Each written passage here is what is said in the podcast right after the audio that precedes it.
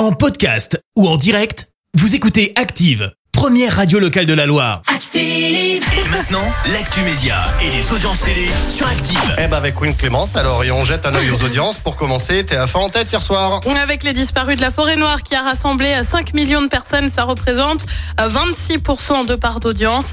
Derrière, on retrouve France 3 avec Les Secrets du Château.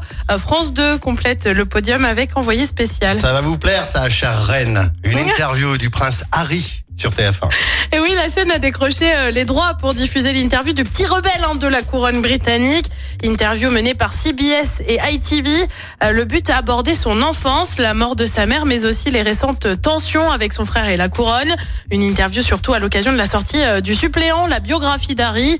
La dernière interview du prince avec Meghan Markle, c'était avec Oprah, souviens-toi. C'était en mars 2021. 17 millions de personnes l'ont suivi aux États-Unis.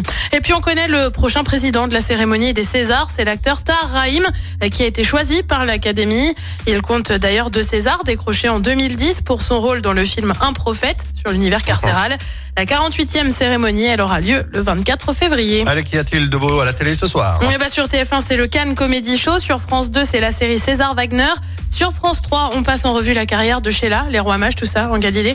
Et puis sur M6, c'est un inédit de maison à vendre.